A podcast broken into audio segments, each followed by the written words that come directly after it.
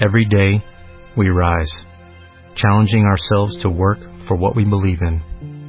At U.S. Border Patrol, protecting our borders is more than a job, it's a calling. Agents answer the call, working together to keep our country and communities safe.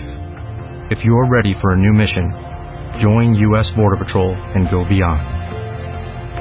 Learn more at cbp.gov/careers. La Zona Cero.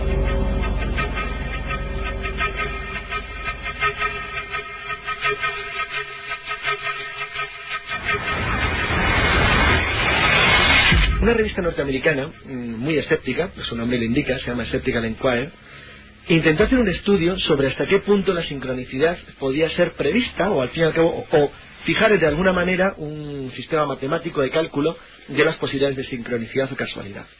Y eligieron un- una, una parte concreta de la historia de los Estados Unidos que era fácilmente conocida y controlable, el número de presidentes.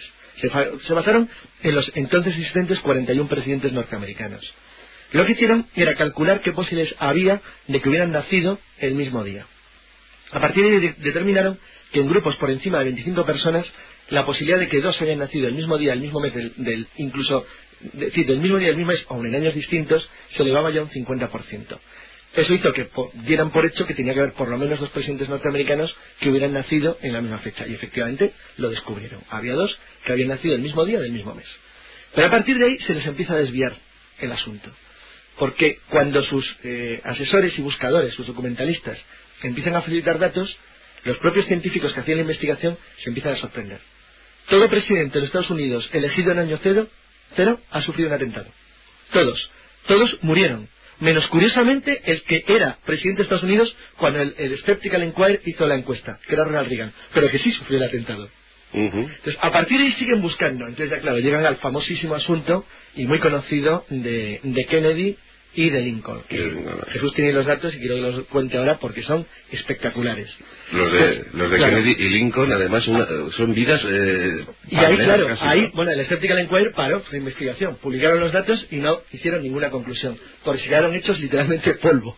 Porque claro, las, las casualidades de las vidas paralelas de Lincoln y Kennedy son tan brutales, es decir, que desmontan cualquier intento de hacer... Bueno, era imposible expresar con una cifra de cálculo matemático el número de casualidades que se daban en sus vidas. ¿Sabes, Jesús? Para que nuestros amigos a se sorprendan, sí. a. Hay muchas más, Abraham. Lincoln y John Fitzgerald Kennedy. Al margen de que sus apellidos suman ambos siete letras y que fueron elegidos para su cargo con 100 años exactos de diferencia, uno fue en 1860 y el otro fue en 1960, ambos fueron asesinados un viernes delante de sus esposas.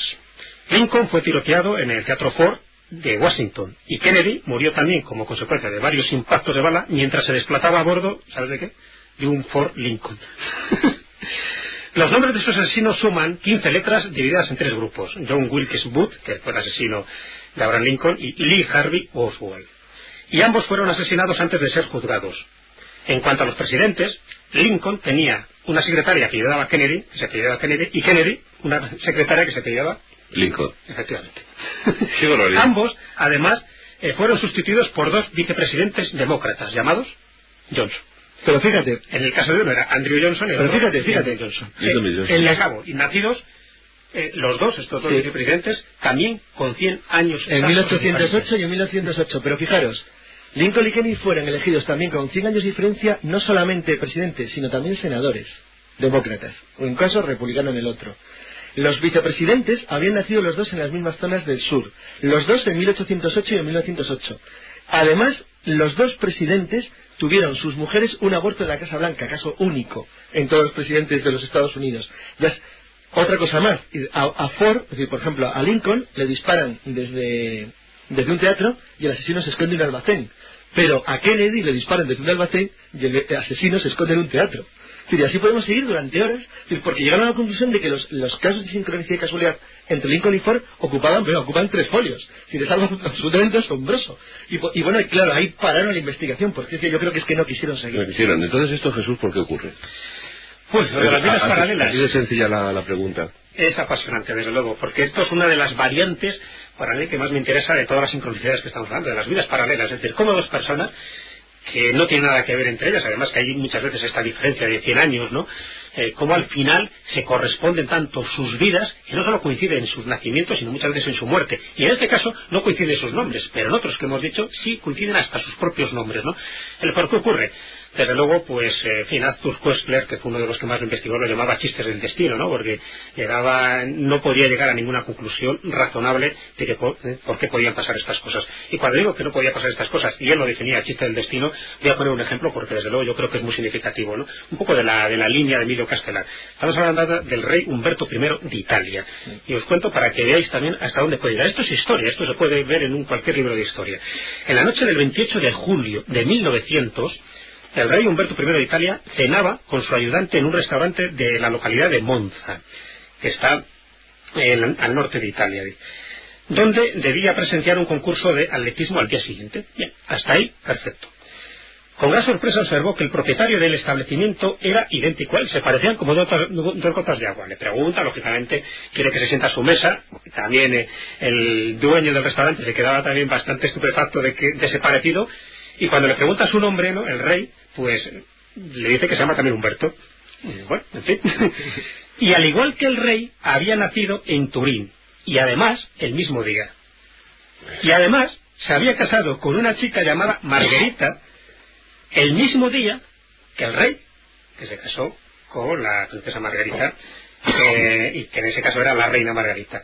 Y además habían inaugurado el restaurante el mismo día que Humberto I fue coronado rey de Italia. Bueno, Eso era el preámbulo, el, día anterior, ¿no?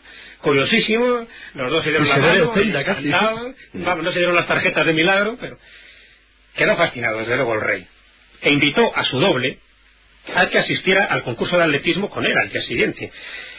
Pero al día siguiente, ya en el estadio, el ayudante del rey le informó que el dueño del restaurante de Monza, donde había estado cenando, pues había muerto aquella mañana. Y había muerto porque le habían disparado misteriosamente. Mientras el rey expresaba su pesar, un anarquista surgió de la multitud, disparó contra él y le mató también. Murieron el mismo día. Eso es historia. Una de gallina. Pero ahora fijaros, ahora voy a decir una cosa para que la gente... de gallina, es impresionante. ¿eh? Para, para que se le ponga la carne más de gallina todavía. Estamos hablando de personalidades. Imaginaros lo que podría ser si se pudiera investigar las vidas de las personas anónimas. Y ahora voy a poner un pequeño ejemplo de los que se recogieron de la casualidad. Este es curiosamente un ejemplo forteano. Eh, Frank Richter, un cabo voluntario del Cuerpo de Transporte Austriaco, que tenía 19 años durante la Primera Guerra Mundial, es internado en un hospital de campaña aquejado de neumonía.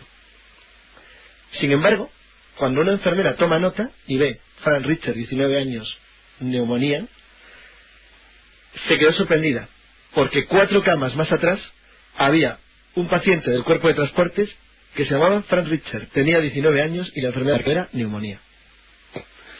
O sea, los, dos 19 años, el mismo nombre del cuerpo de transportes y neumonía. Misma enfermedad, pero claro, son sincronicidades sobre casos que habitualmente pasan desapercibidos. Imaginaros lo que sería eso en, si de verdad se hiciera un estudio amplio de, de la sincronicidad en el mundo pues nos llevaremos una buena sorpresa. Acordado del Titanic. Claro, es que 14 años antes ya un oscuro escritor había escrito pues una obra que se titulaba Futility, pero que hablaba de un barco, Titán, además lo, lo denominaba, y que ocurrió pues con las mismas circunstancias, tanto las características técnicas que daba del barco como cómo, se hundió, ¿no? además precisamente chocando contra un iceberg, después fue exactamente lo que ocurrió pues eh, pues 14 años después, ¿no? En abril de 1912. Que coincidía además, porque él también dijo que iba a ser en un mes de abril cuando iba a ocurrir este hundimiento, ¿no? Él lo llamaba Titán y después el barco era el Titanic, ¿no? Pero las sincronicidades ahí fueron tan asombrosas que lógicamente cuando ocurrió es cuando este oscuro escritor llamado Morgan Robertson, pues bueno, salió a la luz porque hasta ese momento su novela no lo había leído nadie, ¿no? Pero bueno, sí fue bastante significativo que se dieran tantas circunstancias, pues un poco similares a las que ocurrían cuando en aquella novela de Julio Verne viaja a la Luna y cuando al final pues el Apolo 11 llegó a la Luna en 1969, pues una novela que estaba escrita en 1865, también la cantidad de descubrimientos casuales, ¿no? entre comillas vamos a poner, que, correspondía casi punto por punto con lo que Verne había pronosticado, ¿no? pues casi en el siglo. Jesús acaba de tocar un tema aterrador, que es las relaciones novela-realidad. Mm. Porque eh, uno de los estudios que llevan, bueno, gente como Hopper, precisamente en el, en el tema de las sincronicidades y las casualidades, es intentar eh, ver si se trata simplemente de la existencia humana o si coge la totalidad de la creatividad y de la creación humana. Es decir, ¿existen relaciones entre el teatro, la novela, por ejemplo, y la música y la vida? Pues parece ser que sí. Eh, se empezó a saber, bueno, se empezó a saber como todo de casualidad. Pero, mm, aunque empezó efectivamente por investigaciones de tipo científico, que sí sería, esas sí serían típicamente serendípicas, como fue el caso de Jonathan Swift y los viajes de Gulliver, donde se describen los dos satélites de Marte que no son descubiertos hasta un siglo después, hasta 1877, hay casos, sin embargo, que son tremendos. Voy a poner un ejemplo. En 1884, en el Atlántico Sur, un bergantín inglés, el Mimosa, naufraga y eh, quedan cuatro supervivientes en una balsa. Desesperados por la situación en la que se encuentran, deciden, entre los cuatro, asesinar y devorar a uno de los tres. A uno de los cuatro. Uno tiene que morir para que los otros sobrevivan. Se hace un sorteo y pierde un grumete que se llama Richard Parker. Le matan y se lo comen este hecho, que causó una tremenda conmoción en, Gran Bretaña a finales del 19, pues bueno, no hubiera tenido más que el hecho de en sí, de la brutalidad de la, de la escena que todo el mundo se puede imaginar, si no hubiera sido porque en la novela mm, Las aventuras de Arthur Gordon Pym de Edgar Allan Poe, escrita tres cuartos de siglo antes, se había producido un pequeño incidente. Un barco naufraga, hay una balsa, cuatro supervivientes, hay que matar a uno el que saca la pajita más corta es un grumete que se llama Richard Parker. bueno, y el caso este Jesús que hemos contado al principio del programa de, Bermudas, eh, que lo podemos recordar si quieres para, nuestros oyentes, es que también es impresionante. Impresionante, pues eh, lo recordamos. Mm. Estamos hablando además de una fecha pues relativamente cercana, que fue en 1975. En Bermudas, un hombre fue atropellado y muerto por un taxi al ir en una bicimoto. El hecho ocurrió exactamente un año después de que su hermano fuera muerto al ir conduciendo la misma bicimoto por la misma calle y por el mismo taxista, que llevaba el mismo pasajero del accidente anterior. Estos son casos en los que te dicen, te quitas el sombrero y dices, chapó. El, pasajero quedaría afectadísimo, ¿eh? Pues, otra vez, otra vez. Iba a decir que Stephen Hopkins, el, famoso físico, y, mm, tiene una teoría muy curiosa últimamente, que no ha llegado a desarrollarla, porque yo creo que el gran problema que tiene la física, y ya le pasó a Lederman de los años 60, es que cuando empiezan a investigar este asunto llegan, no llegan a ninguna conclusión, porque no hay conclusión a la que llegar. salvo que se examine de una manera radical la forma en la que nosotros percibimos la realidad. Bueno, Carlos, pero no será, no será un capricho de los habitantes de la cuarta dimensión. Podría ser, ahora, ahora lo hablamos. Sí. Eh, quiero decir que cuando toquemos el tema del Ford, que tocaremos eh, en profundidad en lo que son las teorías, porque como ha dicho muy bien Jesús, Ford dentro de sus cajetines, casualidad y sincronicidades ocupaban dos espacios, pero tenían unos 30 más. Entonces, claro, imagínate lo que es una visión global de todo el absurdo del mundo. Bueno, pues Hopkins dice que eh, en realidad mm, convendría empezar a hablar, o a tratar en serio el tema, de una superfísica, vamos a llamarla así, porque él dice una cosa muy curiosa. Dice que hay quien a esa superfísica, por ejemplo Frank Tipler, que es un físico norteamericano, le dan otro nombre, Frank Tipler lo llama Dios, y así acaba antes. Bueno, pues que hay una especie de superfísica que eh, dirige las vidas humanas, pero que de alguna manera no interfiere en las leyes naturales, es las hace que permanezcan intactas, que convierte fenómenos claramente artificiales en fenómenos naturales. ¿Cómo se puede dar ese hecho? Bueno, pues esto se da por dos obvias razones. Una, o las casualidades son mucho más intensas de lo que nosotros creemos con los conceptos matemáticos del espacio y del tiempo que tenemos, o en realidad la realidad no es nada, nada, no, no tiene nada que ver con lo que nosotros creemos. Y nos movemos en una especie de escenario que, como dijo un día Ford, somos propiedad de otros. Entonces esto Jesús, que es un, un gigantesco poltergeist, bueno, se podría definir de muchísimas maneras. Desde luego, de poltergeist, o sea, en el momento que se muevan los objetos, desde luego ya estaríamos un poltergeist. Pero en el fondo nos están moviendo de sitio, nos cambian de espacio, nos, cambian el nombre, nos lo ponen, nos lo quitan. ¿Qué es esto? Fíjate que, pues te respondo con la frase de un filósofo, que para eso se devanó bastante los sesos, preguntándose el origen de estas coincidencias. Estoy hablando de Arthur Schopenhauer, Schopenhauer. Sí, fíjate, ni más ni menos, ¿no? Qué autoridad para darle más renombre. Eh, creía que las coincidencias eran un reflejo de la maravillosa armonía preestablecida del universo, porque es que no tenía otra forma de entender este tipo de, causalidades, ¿no? Que a él le volvía loco, y él, de hecho, fue protagonista de una de ellas. Se cuenta que Schopenhauer estaba escribiendo una carta y en ese momento, pues en vez de echar eh, bueno, pues el secante, ¿no? Pues se equivocó y echó el tintero y puso aquella carta, no solo la carta, sino la mesa y el suelo, hecho un cisco, ¿no? Entra en ese momento la criada y cuando lo está recogiendo todo, pues dice, qué curioso que, dice la criada, que esto mismo lo estuve soñando anoche. Y entonces se quedó así sorprendado diciendo, mm, ¿eh? ¿Qué, ha dicho usted, señora? Sí, sí, esto mismo, que usted había tirado el tintero, que yo lo estaba recogiendo, y en ese momento entra otra mujer, otra criada, y como se pensaba, no, y, ah, no, y dice, y yo se lo comenté además a mi amiga Planita, ¿no? Y en ese momento es cuando entra por la, por la puerta. Como pensaba era un incrédulo, como buen filósofo que era, pues dice, bueno, voy a, voy a decir sobre esta mujer. Es verdad que la comentó que eh, yo había tirado un tintero, que lo había soñado y que lo iba a estar recogiendo al día siguiente. Y dice, sí, sí, sí, sí, con esas mismas palabras, y además que usted es un despistado, mucho cuidado, y que antes o después iba a tirar el tintero, y justo me lo contó el día anterior. En ese momento Schopenhauer cambió todos sus planteamientos, pensó que había una especie de esto, de, de armonía preestablecida en el universo, y que desde luego había que estudiar muchos de los acontecimientos que no estaba enfocando desde una perspectiva bastante racionalista, pues desde una perspectiva, si quieres, pues mucho más holística, ¿no? Ahora sería una palabra que utilizamos, porque todo estaba concatenado, ¿no? Un poco lo que decía eh, Carlos, pero también que era una, una teoría que está ahora muy en boga, a pesar de la palabreja, ¿no? De los campos morfogenéticos. Cualquier cosa que uno hace parece que tiene una relación, una conexión con otro acontecimiento a lo mejor a miles de kilómetros de distancia, ¿no? Y ponemos un ejemplo, porque esto es como mejor se ve. Y, sería además otro caso de serendipia. ¿Sabéis que eh, el procedimiento electrolítico para la producción de aluminio fue descubierto por dos individuos de distinta nacionalidad que lo inventaron al mismo tiempo y cuando los dos en ese momento tenían 23 años? Fíjate hasta el punto de que no se conocían en absoluto para nada se les llamó los mellizos del aluminio y las coincidencias no acaban aquí. Eh, no solo los dos eran científicos y sus nombres empezaban por H, sino que también tenían similitud en el año de nacimiento. Los dos habían nacido en el año 1886 y murieron en el mismo año, en 1914. Estos dos insignes señores eran el metalúrgico francés Paul Héroult y el químico estadounidense Charles Hall curioso, ¿no? Los dos que llegan a la misma conclusión yo ahora mismo los años. Me estoy imaginando, me estoy imaginando. Es como si hubiera un cable que lo guía. No, yo, yo, me estoy imaginando todo el panteón eh, griego eh, en, su Olimpo, dirigiendo las miniaturas, ¿no? Desde el mundo. Claro, efectivamente. es como si jugaran un poco, pues, a, a mover los hilos, lo que hemos dicho más de una vez, ¿no? Esta especie de, de inteligencia que está detrás que no solo se da en el campo paranormal, porque lo que estamos contando aquí no es tan paranormal, estamos hablando de literatura, estamos hablando de historia, estamos hablando de ciencia, ¿no? Pero, sin embargo, hay algo que deja perplejos a los propios científicos. Bueno, has hablado de, Grecia, eh, Hipócrates, conocido como el padre de la medicina, ya también se refería un poco a este tipo de, asuntos que estamos tratando aquí y creía que el universo estaba unido por unas actividades ocultas, que él no entendía, pero desde luego ya sabía que había conexiones invisibles de algo que estaba detrás, que nos estaba manejando, ¿no? Y que por supuesto estaba manejando los acontecimientos. Lo más curioso es que no siempre son acontecimientos sociales, sino que también hay... Fíjate que John, John Lilly, eh, otro de los inventores del LSD, precisamente lo llama Oficina de Control de Coincidencias.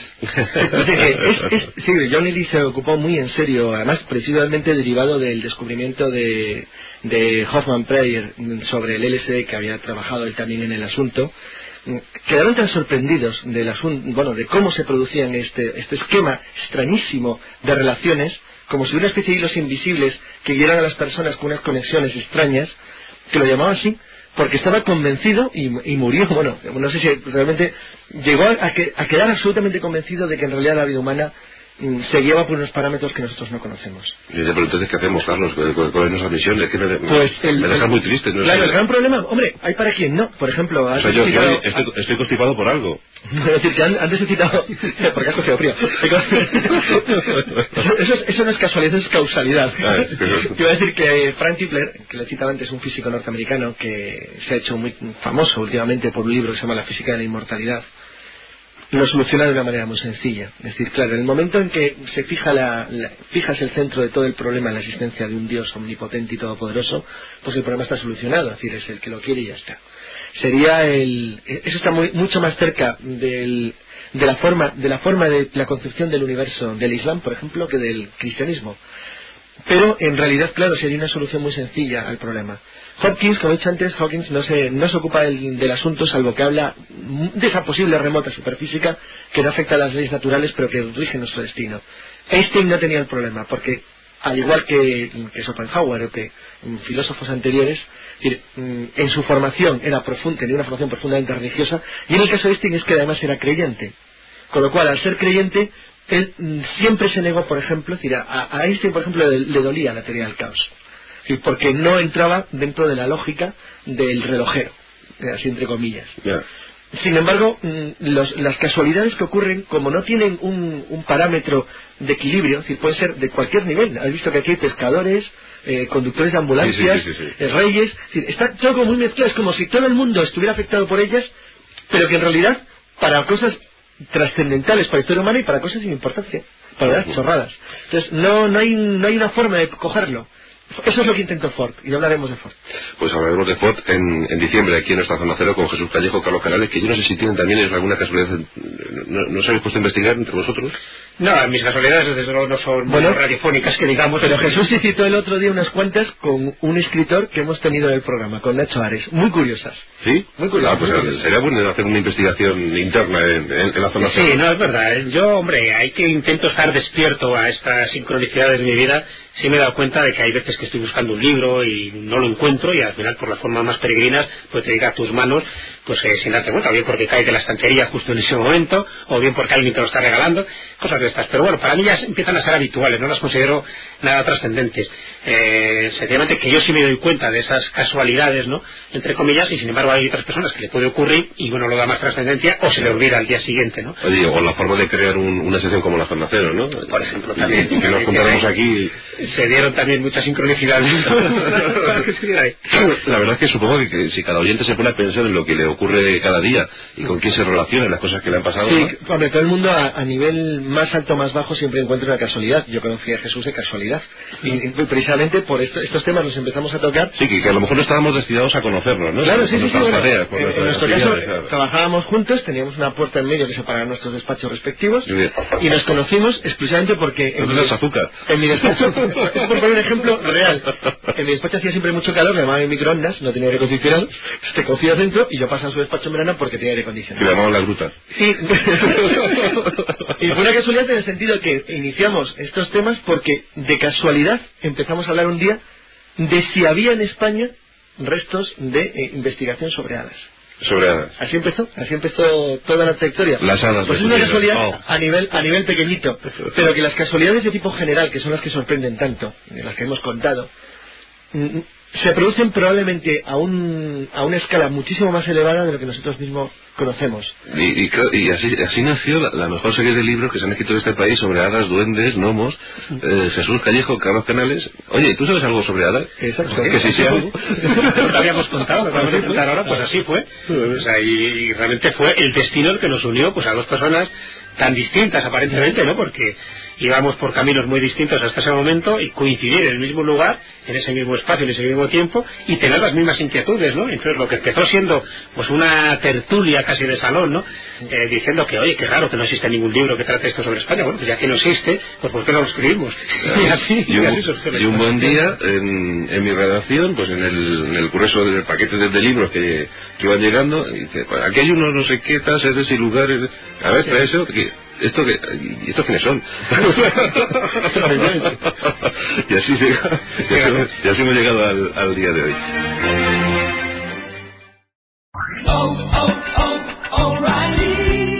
¿Necesitas ayuda? En O'Reilly Auto Parts te ayudamos. ¿Necesitas algún consejo? Te aconsejamos. Nuestros profesionales en autopartes están siempre disponibles para ayudarte a encontrar lo que necesites. Excelente servicio al cliente es solo una de las ventajas que ofrece O'Reilly Auto Parts. Los profesionales en autopartes.